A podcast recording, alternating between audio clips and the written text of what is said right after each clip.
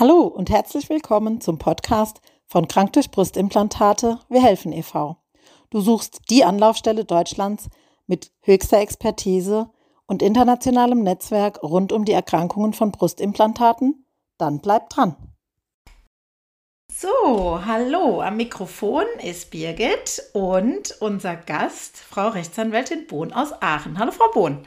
Guten Morgen. Guten Morgen. Ich freue mich sehr, dass es heute klappt und äh, würde Sie gerade kurz bitten, vielleicht sich mal ganz kurz vorzustellen, was Sie machen.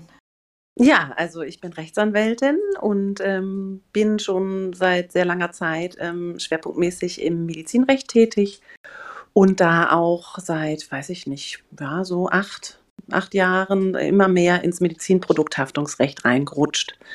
Und seit so circa, würde ich jetzt mal sagen, fünf Jahren geht das mit den Haftungsmandaten äh, los äh, betreffend Silikonbrustimplantate. Mhm. Ja, und das ist jetzt im Laufe der Zeit einfach immer mehr geworden. Da bin ich einfach jetzt richtig reingewachsen. Hm, das kann ich mir gut vorstellen.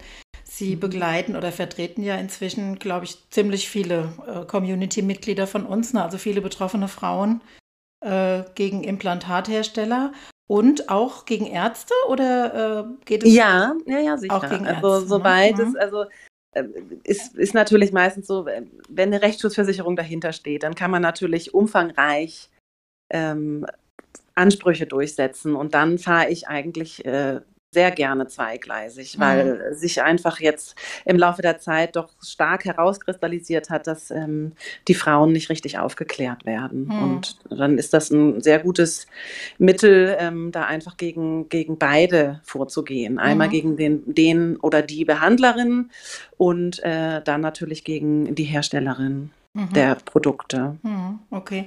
Das heißt, wenn's, äh, wenn jetzt der Gegner oder die gegnerische Partei der Arzt ist, dann geht es in erster Linie um mangelnde Aufklärung oder geht es schon auch hin und wieder auch um Arztfehler?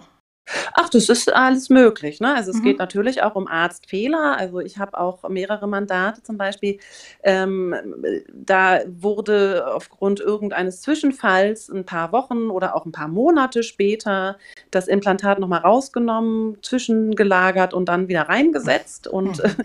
ähm, das steht, äh, in äh, da weisen ja sogar die Hersteller unabhängig voneinander alle drauf hin.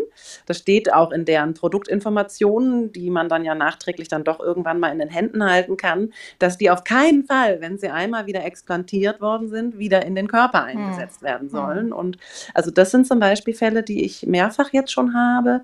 Aber was mir auch auffällt und was auch jetzt ein Ansatzpunkt ist, ist zum Beispiel die ähm, ordnungsgemäße Anamnese im Vorfeld der Implantation, mhm. weil ähm, es ja nun auch so ist, dass ähm, es bei einigen Frauen ähm, kontraindiziert ist, Silikonimplantate einzusetzen und man das im Vorfeld an, letztlich anhand Autoimmunerkrankungen, die schon bestehen, mhm. oder auch der Familienanamnese, wenn da schon autoimmune oder systemische Erkrankungen ähm, diagnostiziert worden sind, dann sollte man da, so wie ich das jetzt inzwischen aus Gesprächen und auch ähm, Recherchen herausgefunden habe, sollte man eigentlich die Finger davon lassen, ähm, mhm. Silikonimplantate in den Körper zu setzen. Ja, ja gut, wobei äh, es ist ja immer die eine Frage, was sollte man und was muss man. Ne? Also ist das, dass es eine erhöhte Aufklärungspflicht gibt, gerade bei sogenannten Schönheits-OPs in Anführungsstrichen. Äh, das wissen wir, aber ist es tatsächlich so, dass, äh, dass da auch im Vorfeld ähm, eine Anamnese stattfinden muss, also dass das ein Muss ist? Dass das ja, sicher. Mhm. Sicher, ich muss ja, ich muss ja wissen, äh, womit ich es als Arzt zu tun habe. Mhm. Und wenn es da Kontraindikationen gibt, dann bin ich natürlich verpflichtet, im Vorfeld zu klären, mhm. äh, wie es jetzt bei dieser einen Patientin, äh, wie die aufgestellt ist. Ne? Mhm. Und äh, darauf, daraus ähm, entsteht ja auch dann letztlich der Umfang der Aufklärungspflicht. Ja. Ähm, wenn ich weiß, in der Anamnese gibt es da äh, Alarmpunkte, dann muss ich natürlich extra extra auch über diese brutal aufklären. Hm. Und wenn ich mir darüber vorher, wenn ich da keine Untersuchung mache oder keine Erhebung, dann ist das aus meiner Sicht auch schon ein Fehler, den ich vorwerfen hm. kann. Mhm. Okay. Ja. Was mhm. die Aufklärung angeht, äh, um nochmal darauf zurückzukommen, oder die mangelnde Aufklärung, ähm, wie realistisch sind denn die Chancen, das jemandem nachzuweisen? Also ganz realistisch, weil oft sind ja äh, die Frauen alleine im Gespräch. Also ähm, mm. wie, wie sind denn die ja. Chancen oder wie sehen Sie die Chancen, dass im mhm. Nachhinein noch also klar, es gibt ja eine Unterschrift auf einem Aufklärungsbogen, das wissen wir, aber darüber hinaus findet ja immer auch noch mal oder sollte ein sehr umfangreiches Gespräch stattfinden. Und wie können wir da denn oder wie, wie sehen Sie da die Chancen, das nachzuweisen? Ja, also das ist, ähm, es ist ja so tatsächlich sogar ähm, vorteilhaft für die betroffenen Patientinnen, äh, weil nämlich die Frage der Aufklärung, da gibt es in unserem Rechtssystem tatsächlich ähm, die Beweislastumkehr. Das heißt, das ist mal ein Aspekt, wo ich nicht als Betroffene alles darlegen und beweisen muss, sondern tatsächlich der Arzt oder die Ärztin muss mhm. beweisen, dass sie ordnungsgemäß aufgeklärt hat. Mhm. Und, und das ist natürlich ein Riesenvorteil äh, in dem Sinne, gerade wenn man allein ist. Und da ja. ist auch nicht nur maßgeblich diese, die, dieses Protokoll oder dieser Aufklärungsbogen, sondern maßgeblich ist primär das geführte ärztliche Gespräch. Mhm. Und das mhm. muss ein ärztliches Gespräch sein. Kann mhm. auch nicht nur eine Sprechstundenhilfe da kurz eine Aufklärung ja. ähm, durchgeführt haben. Und ähm, äh, das ist dann eigentlich immer, ja, da, da kommt es immer auf die Umstände des Einzelfalls an. Ne? Weil also das, ähm, in, in Gerichtsverfahren läuft das dann so ab, dass dann ähm, meine Mandantin angehört wird, ähm, weil sie ja nun auch äh, im Gespräch war und dann natürlich der Arzt und die Ärztin angehört wird. Mhm. Und äh, dann bildet sich das Gericht einfach ein Bild davon und äh, überlegt, äh, was ist glaubhaft mhm. oder wie überzeugt sind sie, dass die Aufklärung ähm, ordnungsgemäß erfolgt ist und ähm, ähm, da habe ich bisher eigentlich auch bei Frauen, die äh, alleine im Gespräch waren, ähm, relativ positive Erfahrungen mhm. auch im Rahmen der Verhandlungen gemacht, weil ähm, gerade jetzt bei der Aufklärung im Vorfeld der ähm, kosmetischen Brustaugmentation ähm, die Risiken natürlich brutal dargestellt mhm. werden müssen. Und ähm, so überzeugend ist das jetzt nicht, was die Ärzte und Ärztinnen äh, da bisher ähm. Ja, ausgesagt haben. Okay. Ja. Das ist eine wichtige Info, interessante Info auch, auch mit der Beweisumkehr. Äh, also, mm. ja, also das ist tatsächlich vorteilhaft. Es ist ja. natürlich immer besser, muss ich sagen, wenn Zeugen dabei sind ja. oder dabei gewesen sind. Und ähm, was ich jetzt auch noch ähm, so langsam auch ähm, habe hier in meinem Mandantenstamm, dass sich die Frauen, äh, sie sind ja alle sehr stark vernetzt mhm. und dass die jetzt tatsächlich auch herausgefunden haben, ach, du warst auch bei dem und dem Behandler, ah, mhm. Mh, und wie war deine Aufklärung? Und ich habe jetzt tatsächlich ein Verfahren, da habe ich äh, meine Patientin, die war alleine im Gespräch, aber ich kann drei weitere Zeuginnen nennen, mhm. die von demselben Arzt aufgeklärt worden sind. Und das ist oft ja so, dass Ärzte sagen, ich kläre immer so auf, das ja, ist so die, ja. immer so äh, Argumentation und das ist Schema so und so und dann sage ich das und das und das und das alles. Mhm. Wenn ich aber jetzt vier Frauen haben, die, habe, die, die, die dasselbe sagen, ja. dann ist das natürlich auch sehr hilfreich und kann letztlich dann widerlegen, wenn der Arzt dann sagt, nee, also ich kläre immer vollkommen brutal und umfänglich auf, wenn dann vier Frauen sagen, nee, also die äh, lebenslange Haltbarkeit wurde uns versichert mhm. und übrigens wurde uns gesagt, dass da nie was auslaufen kann. Und wenn das dann vier Frauen sind, dann mhm. ist das natürlich auch äh, gewichtig, um ja, da irgendwie eine Aussage auch aushebeln zu können. Ja, also das klar. ist ganz gut. Ja. Ähm, das sehen Sie mal, wie wichtig unsere Vernetzung ist. In vielerlei Hinsicht. Sagen. Das ist sehr vorteilhaft, ähm, genau. ähm, dass sich da die Frauen auch austauschen können. Ja, total. Absolut. Und äh, da auch dann auch eigeninitiativ dynamisch werden, das kann ich natürlich auch nicht leisten. Ne? Also das mhm. sind dann so Sachen, die ergeben sich dann und das ist natürlich ja. sehr, sehr gut. Also habe ich jetzt gerade in einer Klage, habe ich jetzt gerade vier Frauen angegeben. das fand ich sehr gut. Mhm. Ja, gut. Sehen Sie, den Bereich übernehmen wir. genau, die Vernetzung. Sehr gut. Okay, dann kommen wir mal auf den anderen Bereich, nämlich auf die, ähm, die Ansprüche gegenüber Herstellern, also Implantatherstellern. Ähm, wie darf ich mir das denn vorstellen, wenn jemand, also wenn jemand eine Rechtsschutzversicherung hat, hat, die auch äh, Deckungszusage erteilt, gestaltet sich das Ganze ja ohnehin einfacher, das ist ja klar. Mhm. Ähm, wie gestaltet sich das Ganze denn für Frauen ohne Rechtsschutzversicherung oder äh, wenn eben die Rechtsschutzversicherung ablehnt? Wie, wie, Sie, wie sehen Sie da die Chancen im Moment oder was raten Sie dann? Wie gehen Sie da vor im Moment?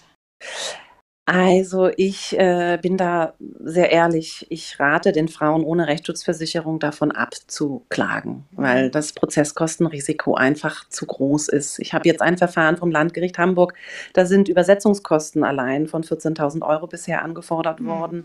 Oder in Landgericht Düsseldorf hatten ähm, Kostenvorschuss von 20.000 angefordert, nur für die sachverständige Begutachtung. Einmal die ärztliche und dazu dann noch die labortechnische Analyse. Das ist ja auch enorm teuer, die mhm. Implantate zu analysieren.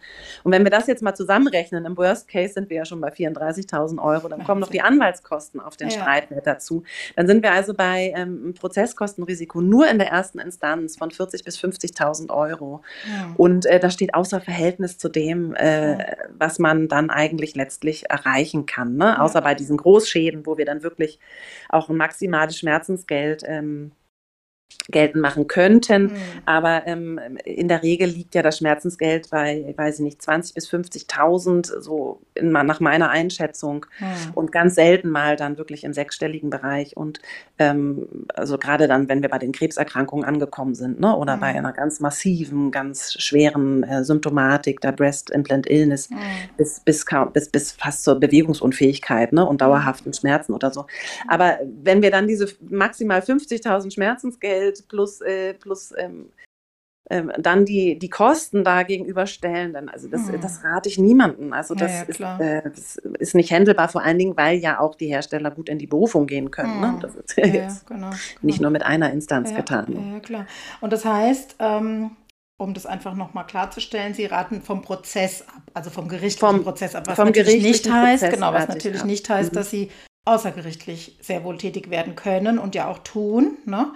Ja, man kann natürlich außergerichtlich behandeln, das äh, ist möglich und äh, das mache ich auch. Mhm. Ähm, da kann man äh, zum Beispiel ist uns ähm, vor, ich glaube vor zwei Jahren ist es äh, uns Anwälten jetzt erlaubt, ähm, auf Erfolgshonorarbasis zu arbeiten. Mhm. Und da kann man dann einfach eine individuelle Vereinbarung treffen mit der Mandantin. Mhm. Was natürlich auch möglich ist, äh, das sollte auch immer geprüft werden, ne, ob sie Anspruch auf Prozesskostenhilfe hat. Ja. Ähm, das geht gut auch im Internet. Da gibt es so einen Rechner. Da muss man mhm. einfach in der Suchmaschine äh, mhm. PKH-Rechner oder so mhm. eingeben und dann kommt man da eigentlich automatisch auf den richtigen Link und dann mhm. öffnet sich so eine Maske, da gibt man dann alle möglichen Daten ein und am Ende kommt dann nach einem Klick das Ergebnis, ob man da mhm. Anspruch drauf hat und das ist dann natürlich eine Möglichkeit, weil dadurch ja die eigenen Anwaltskosten und aber auch die gesamten Gerichtskosten mhm. von der Staatskasse getragen werden und dann ist das Kostenrisiko letztlich äh, sind die Anwaltskosten im Falle des Verlierens oder des anteiligen Verlierens. Ne? Und das ist dann mhm. natürlich nicht, dann sind wir nicht bei 40, 50.000 Euro Prozesskostenrisiko, sondern dann halt einfach bei 5 bis 10, okay. je nachdem, wie hoch der, der Gegenstandswert ja. ausgenutzt wird. Ne? Die Kosten würde ich gerne noch mal ein bisschen auseinanderdröseln mit Ihnen. Also ich bin, Sie wissen ja wahrscheinlich, ich war mal lange, lange Rechtsanwaltsfachangestellte. Das heißt, mir ist das alles nicht ganz so fremd. Ah, ja. Ähm, aber vielen Zuhörerinnen wahrscheinlich schon. Insofern, ähm, was die Prozesskostenhilfe angeht, ähm, da jetzt nochmal die Frage an Sie, wenn die bewilligt werden würde, also wenn jemand Anspruch hat, äh, deckt denn die Prozesskostenhilfe auch sowas wie Gutachterkosten oder Übersetzungskosten ab? Wäre das damit auch? Ja, also alles, was gerichtlich initiiert ist und das, was äh, unter die Gerichtskosten fällt, das wird dann äh, von der Staatskasse mhm. übernommen. Mhm. Ich äh, habe aber jetzt kein PKH-Verfahren, in dem dann nun diese äh, enormen Übersetzungskosten okay. da entstanden sind. Ich gehe mal davon aus, dass dann in diesem Verfahren es eher nicht zu Übersetzung kommt. Man mhm. kann allerdings auch, und das würde ich jetzt auch einfach, das mache ich auch schon, auf äh, Verfahren verweisen, in dem übersetzt worden ist. Und dann können sich die Gerichte die Akten ja beiziehen mhm. und dann ja. haben sie ja die Übersetzung. Ja. Also man ich finde, man muss ja nicht alles doppelt, dreifach, vierfach nee, übersetzen. Genau. Das sind ja unnötige Kosten, das kann man auch vermeiden. Ja, also ja. insofern. Ja. Aber die ähm, Kosten für die sachverständige Begutachtung, die werden äh, von der Staatskasse getragen. Okay. Mhm. Und von der Rechtsschutzversicherung natürlich auch, also wenn eine Deckungszusage da ja. ist. Genau. Ja. Okay, und um nochmal, mhm. Sie haben die, die Honorarbasis angesprochen, jetzt im, im vorgerichtlichen Verfahren oder im außergerichtlichen Verfahren. Ähm, wie darf man sich das vorstellen? Können Sie das nochmal ganz kurz erklären? Also das, ähm, eine Erfolgshonorarvereinbarung kann man schließen, wenn also die Mandantschaft einfach nicht genügend äh, Geld aufbringen kann, um die ähm, normalen Kosten nach dem Rechtsanwaltsvergütungsgesetz zu zahlen.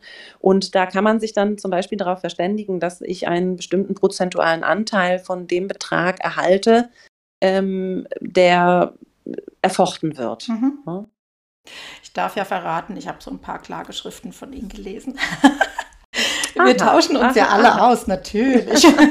ich kriege ja ganz viel hinter den Kulissen auch geschickt äh, von, also von Betroffenen selbst, ne, die dann sagen, guck mal, ne, das wird jetzt rausgeschickt, wie findest du das und so. Und ich als, ja, ich habe ja lange bei einer Anwältin gearbeitet, das interessiert mich natürlich immer sehr und ja, fand das auch immer sehr beeindruckend, muss ich sagen. Also man sieht, dass viel Arbeit drin steckt, das will ich damit sagen. Ja, also genau. das mache ich mir tatsächlich. Ja, ähm, ja. Aber ich bin auch der Meinung, dass man nur so ähm, auch weiterkommen kann, mhm. weil ich mhm. immer mehr sehe, gerade wenn ich jetzt regional verstreut im ganzen Land äh, mit den Gerichten auch dann zu tun habe, dass mhm. da doch auch tatsächlich ähm, viele Gerichte überhaupt nicht in dieser Materie drinstecken. Ja, ja, klar. Und, ja, ähm, also ja, ich meine, es ist natürlich auch ein enormer Zeitaufwand, sich auch mit der Studienlage auseinanderzusetzen mhm. und überhaupt mit der ganzen Thematik. Ähm, ähm, und ich finde, dass man auch ähm, eigentlich erst entscheiden kann, wenn man so ein bisschen sich überhaupt mit dem CE-Zertifizierungsverfahren mhm. beschäftigt hat. Auch äh,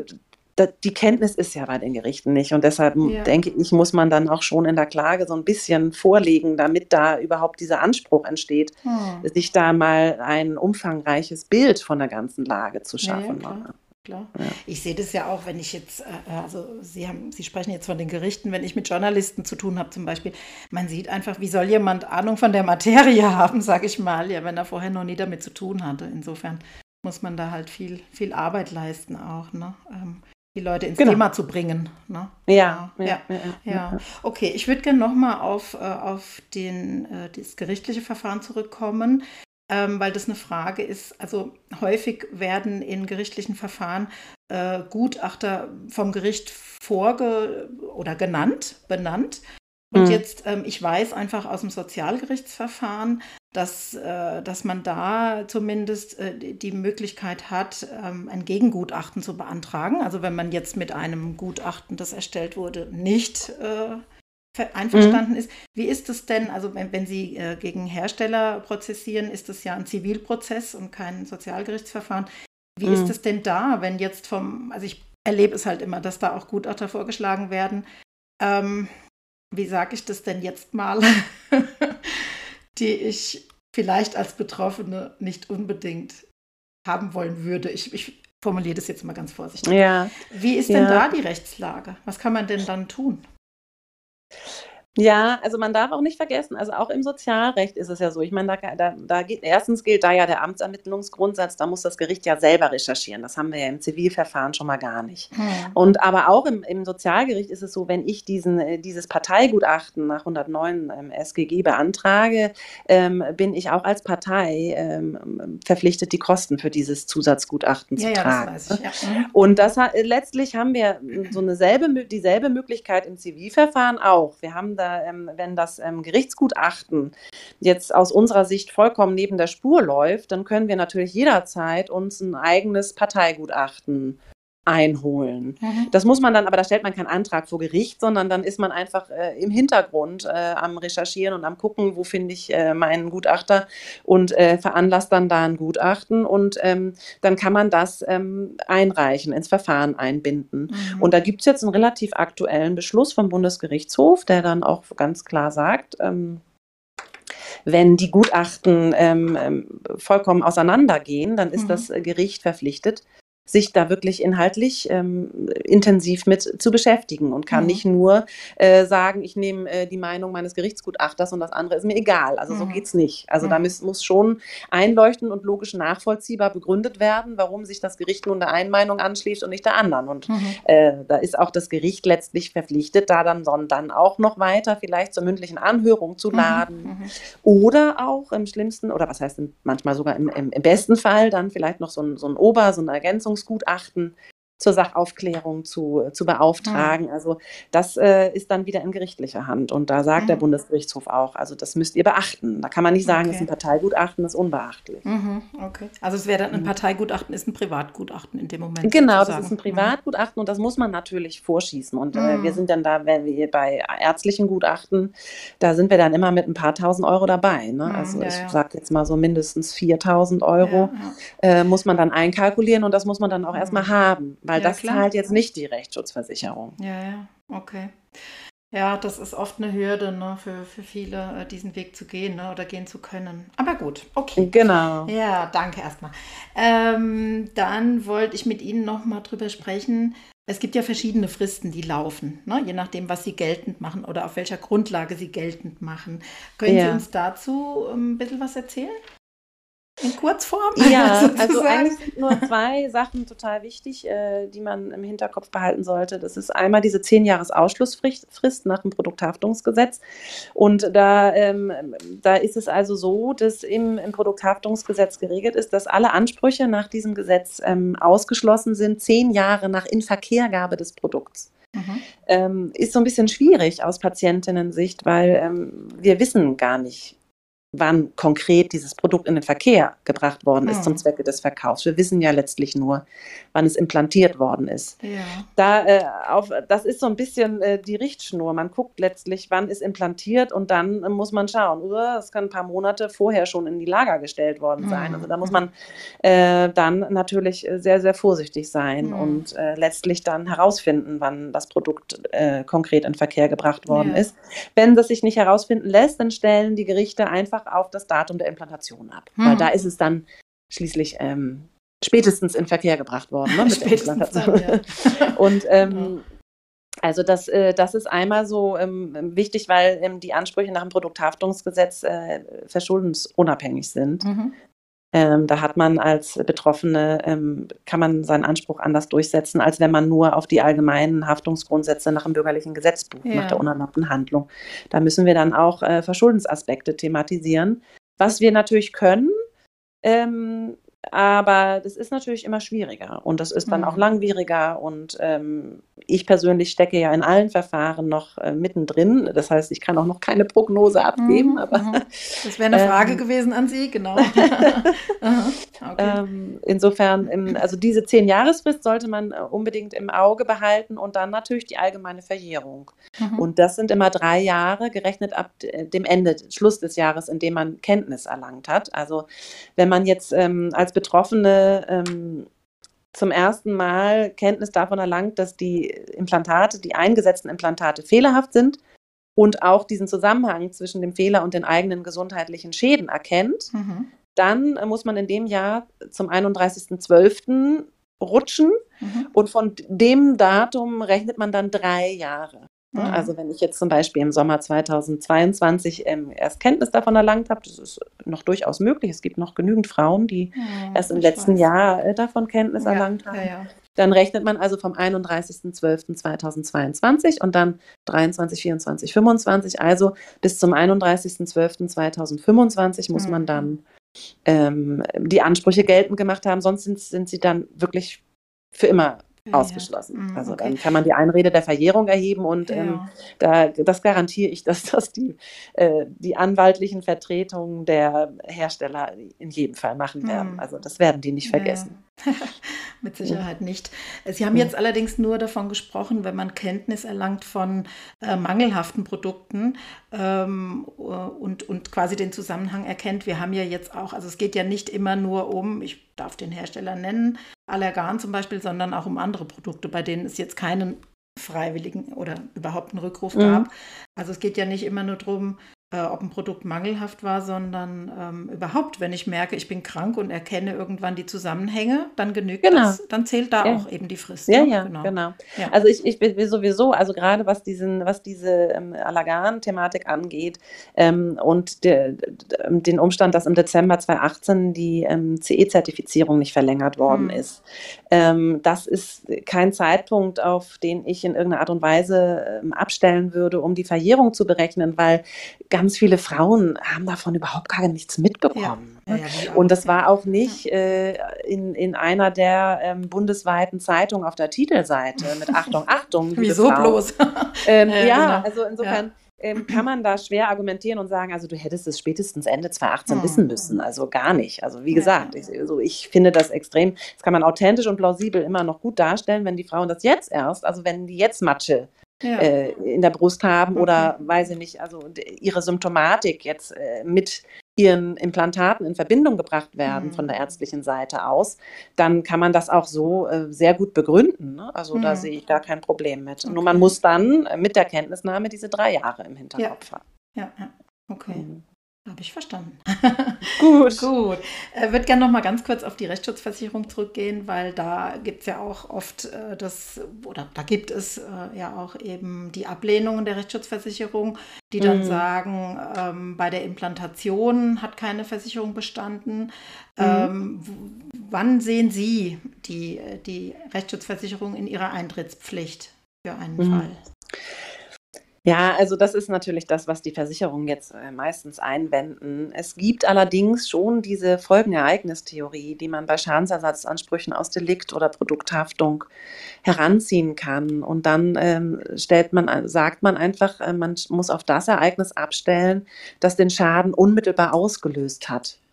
Und dann sind wir nicht beim Implantieren, sondern dann sind wir bei der Ruptur, beim Platzen, beim hm. Bleeden. Ne? Mhm und wann trat die Symptomatik äh, massivst auf. Mhm. Und äh, das ist in jedem Fall, ähm, wenn man das, äh, wenn man darauf abstellt, und, und, das ist ja auch in der Realität bei den Frauen ja meistens so, ne, dass die erst Jahre später mit ja, diesem Ereignis konfrontiert werden. Ja. Und ähm, das ist ein Hebel, ähm, also das ist ein Hebel, auf den man abstellen kann. Mhm. Ähm, in der Praxis sieht es so aus, dass ähm, einige Versicherungen aber weiterhin abblocken. Und dann mhm. müsste man letztlich den Weg gehen, dass man dann erstmal die Deckung einklagt. Ja, ja. Genau. Machen Sie das? Also haben Sie Prozesse, in denen Sie oder Verfahren, in denen Sie das gerade Nee, machen? das habe ich noch nicht tatsächlich. Mhm. Ähm, mhm. Bisher ähm, ist es dann irgendwie immer ja, so über die Bühne gegangen. Ähm, mhm. Aber ich, es kann sein, dass das demnächst jetzt hier losgeht mit, mit ja. solchen, ähm, solchen ähm, Verfahren, ja. weil, ähm, naja, die Rechtsschutzversicherungen versuchen schon da sehr stark äh, ja, doch klar. auch dann abzublocken, wenn sie die Möglichkeit haben. Ne? das ist so meine Erfahrung. Ja. Mein Gott, wie viele Mandate haben Sie denn inzwischen schon?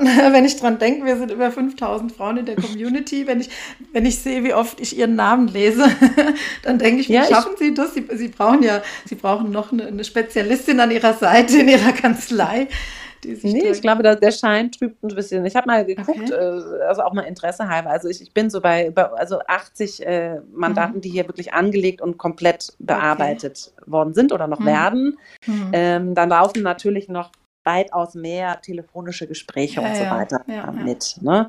Und auch welche, die hier, ich habe hier so einen Ordner mit Anfragen, ähm, die einfach noch ähm, vor sich hin, ähm, ja, wie soll man sagen, die sich entwickeln. das war also gut wo, wo, wo, ein, wo, wo ein, ja. wo, wo, sie, wo es schon ein Gespräch stattgefunden mhm. hat, wo mhm. meistens die Frauen vielleicht auch noch nicht explantiert haben, aber wo man einfach schon mal darüber gesprochen hat, wie das beste, das, mhm. Verfahren, also das Verfahren jetzt taktisch am klügsten ist. Ja, wie ja. verhalte ich mich bei der Operation? Was, wie kann ich Beweise sammeln? Ist ähm, eine ganz wichtige Geschichte letztlich. Und mhm. ähm, also insofern habe ich hier auch noch einen das habe ich jetzt nicht durchzählen lassen. Da sind natürlich auch noch Zettelchen drin äh, von Frauen, die jetzt hier noch nicht offiziell angelegt sind. Aber ich versuche das auch letztlich in, in einem Rahmen zu halten, dass ich ähm, meine Arbeit qualitativ ähm, vertreten kann. Ne? Also ich, ja, äh, genau. Ja.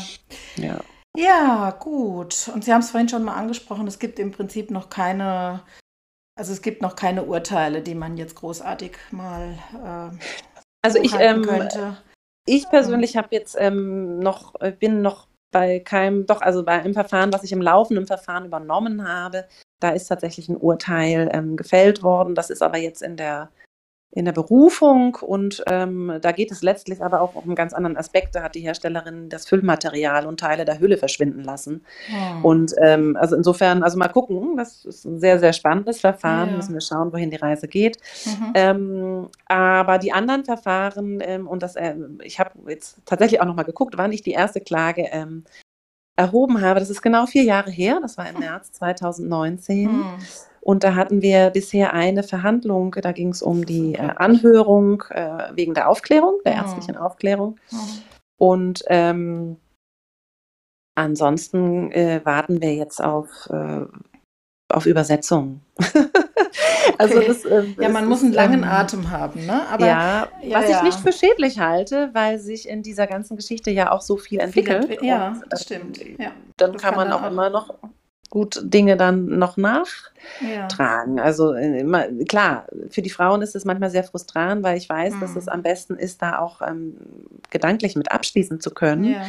Und ähm, deshalb sollte man das auch einfach versuchen, schon mal gedanklich komplett abzuschließen mhm. und das einfach dann parallel laufen lassen. Nebenher sozusagen. Ja, ja. ja, ja das ist ja immer die Frage auch, ne, wenn, wenn dann ein Angebot gemacht wird ne, vom Hersteller oder von, von äh, deren Agentur oder dessen Agentur. Das, ähm, Natürlich, ne, wenn jemand gerade gar kein Geld hat, dann ist das verlockend, ne, das anzunehmen. Ich habe das ja vor langer Zeit gemacht. Ich darf natürlich nicht über den Betrag reden, aber der war äh, lächerlich. Das würde ich heute nie wieder tun in der mhm. äh, geringen mhm. Höhe. Ja, schon mhm. gar nicht, weil ich ja auch Allergan hatte. Ähm, aber ich kann dann schon verstehen, ne, dass es Frauen gibt, die sagen, nee, ich nehme das jetzt, was mir angeboten wird, ne, das mhm. habe ich und dann kann ich weitermachen. Das kann ich verstehen. Ich denke, das muss jeder für sich immer so abwägen. Ja. Ne, wie, wie, ja. ne, wie, ist der beste, der sinnvollste ja. Weg? Es ist, ist, ja sehr persönlich so eine Entscheidung auch. Ne?